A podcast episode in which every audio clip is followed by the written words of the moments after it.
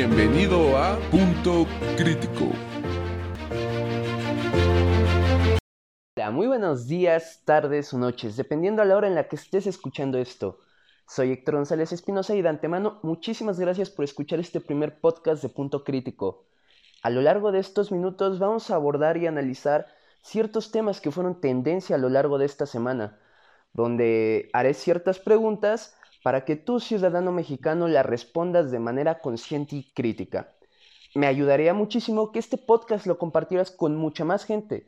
Así juntos podemos crear un impacto muy pero muy grande en la sociedad. El primer tema que abordaremos y analizaremos es el decreto de militarización del país. Este decreto busca la participación permanente de las Fuerzas Armadas en materia de seguridad pública.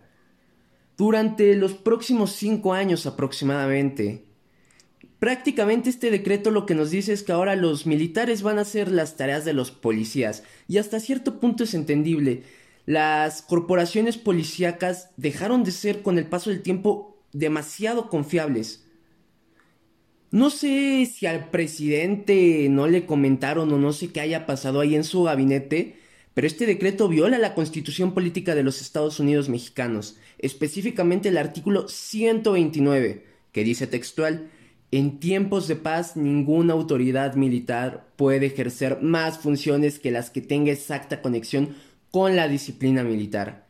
Pero bueno, recordemos que estamos en México, un país donde el Congreso puede volver algo inconstitucional a constitucional y viceversa. Congreso en el cual Morena tiene mayoría, por cierto.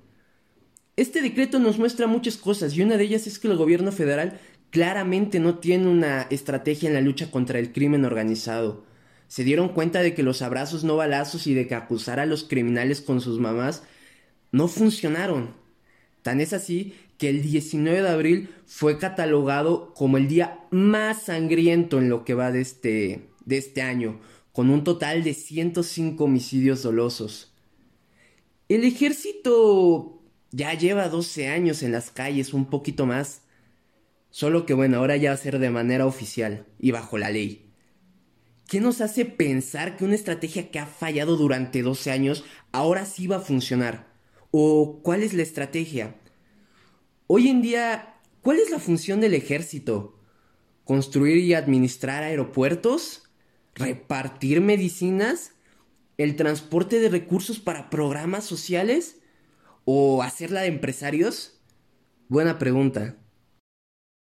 El siguiente tema que abordaremos es la famosa nueva normalidad al inicio de esta semana se tenían contemplados aproximadamente 300 municipios, los famosos municipios de la esperanza, de distintos estados. Estos municipios iban a regresar a las actividades laborales y económicas. Bueno, al día de hoy, tres cuartas partes o un poco más de estos municipios ya dijeron que no, que no se iba a regresar a esa normalidad y era de esperarse. Día con día Hugo López Gatel se contradice, dando datos muy pero muy dudosos y mostrando cómo el modelo Centinela, ese modelo del que tanto echó flores, del que tanto presumió, no fue eficiente. Y bueno, tal vez te preguntes, pero Héctor, ¿por qué dices que los datos de López Gatel que da todos los días a las 7 pm no son ciertos? Hace unas semanas López Gatel mencionó que los datos que había estado dando con anterioridad no eran de todo el país, porque era casi imposible obtenerlos y se excusó diciendo que eran datos solamente del centro del país. Y bueno, se la compramos al Rockstar. Pero esto no acaba aquí. Hace unos días la jefa de gobierno de la Ciudad de México, Claudia Sheinbaum, dijo que no se sabía cuántas muertes eran por COVID en la CDMX y después dijo que su gobierno siempre ha dicho en sus cifras que ponen más muertos de los que se reportan. ¿Se dan cuenta de estas incoherencias tan grandes? Además, dijo que el pico de contagios no fue ni el 7, ni el 8, ni el 12 de mayo, sino que será hasta el 20 de ese mismo mes. O sea, hace prácticamente tres días. Todo esto nos hace pensar y nos lleva a una pregunta que tenemos que analizar qué es lo que vamos a, a contestar muy muy detalladamente. Y es, ¿este anuncio de la nueva normalidad es resultado de ganarle la batalla al COVID? ¿O es resultado a la presión de agentes económicos externos e internos? Buena pregunta. Cambiando de tema, en lo que va del gobierno federal, el presidente Andrés Manuel López Obrador, a lo largo de todas sus mañaneras, ha mostrado 10 pañuelos blancos manifestando que ya se acabó la corrupción. Bueno, pues el sistema de aduanas y los datos dados por su gobierno nos dicen otra cosa. Y me refiero a que en esta semana se dio a conocer a Horacio Duarte, nuevo administrador del sistema aduanero del país. Con él ya van tres administradores a lo largo de este gobierno. Los dos anteriores por temas de corrupción fueron quitados de ese cargo.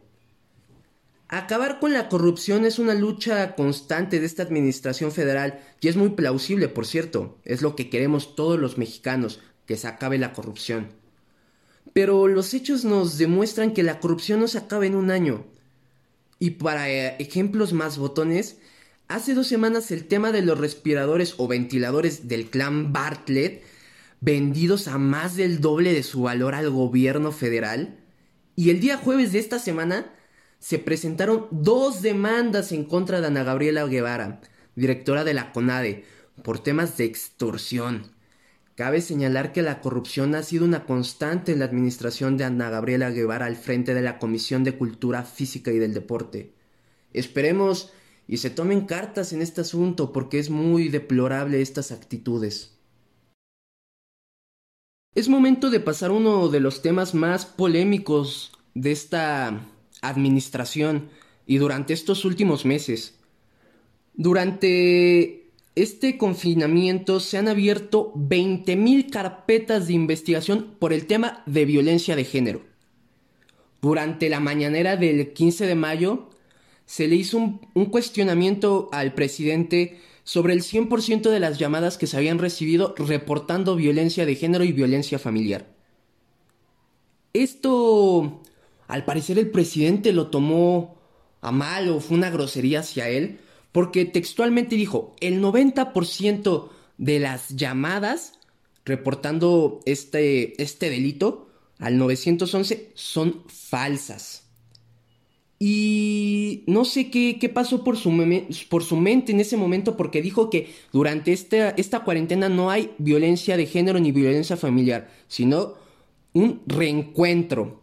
Bueno, ahora sabemos que pegarle a tus hijos, pegarle a tu, a tu esposa, no es violencia de género ni violencia familiar, sino es un reencuentro. Hazme el favor. Este tema es una constante en México y es más difícil creer que el confinamiento no ha provocado el aumento de este. Y es triste, porque en su gabinete hay mujeres feministas, hay mujeres muy pero muy preparadas. Y no sé qué pasa o no sé si Andrés Manuel no quiere... no escucha a otras personas que no sean él. Pero es importante que le hagan ver que esta situación, si no se atiende de manera correcta y en el menor tiempo posible, va a ir aumentando. Y no se trata ni de un tema de oposición política o de que se, se le esté tirando eh, grilla, como dice él, sino es un tema de la seguridad de los niños mexicanos, de las niñas mexicanas y sobre todo de las mujeres, que ya bastante han sufrido durante todos estos años. Y es momento de que se tomen cuenta y de que se, se tomen cartas en el asunto. Cambiando y pasando al último tema, el medio ambiente se ha ido deteriorando con el paso del tiempo por irresponsabilidad del ser humano. Y ante esta problemática, muchos países han invertido cantidades multimillonarias en la producción de energías limpias. Uno de estos países era México. Hasta hace unos días, mediante un decreto de la Secretaría de Energía, el gobierno federal hizo oficial la cancelación de plantaciones de energía renovables. Dicho decreto pone en peligro un total de 6.426 millones de dólares de inversión privada y la cancelación de fuentes de empleo para miles y miles de mexicanos, además de poner en un alto riesgo la salud de la sociedad al producir energía como hace 30 años a base de combustible y carbón. Claramente esto va encaminado a la a rescatar Pemex, a rescatar una de las empresas más endeudadas de todo el mundo. No no sé qué qué quiere lograr con esto al presidente Andrés Manuel López Obrador. Creo que no le bastó con la patada que le dio a la sociedad, que nos dio a la sociedad con el tema de los gasoductos, diciendo que iba a salir más barato la cancelación. Y claramente no fue así. Si hacemos los numeritos, las cuentas, dirían en mi rancho salió más caro el caldo que las albóndigas. Pero bueno, básicamente este acuerdo logrará darle más poder a la CFE que está al mando de Manuel Bartlett. Y si no sabes quién es Manuelito Bartlett, te invito a que investigues. Con esta cancelación seguiremos pagando indemnizaciones multimillonarias, como sucedió en Texcoco y como sucederá en Mexicali, que si no sabes, se canceló una de las empresas, una de las plantas cerveceras que se estaba instalando y que ya estaba en, en proceso de trabajar. Creo que ese dinero hace falta en salud o en temas de educación, por decir dos. Cabe recalcar que países como Canadá y la Unión Europea ya han manifestado su desacuerdo ante esta cancelación. Y hay que decir las cosas como son. El gobierno federal va a estar hasta el cuello de demandas internacionales y claramente las va a perder. Esto nos genera una pregunta y es con la que cerraré este primer podcast. ¿La posición del presidente de la República es en contra de la producción de energías limpias o es en contra de la inversión privada?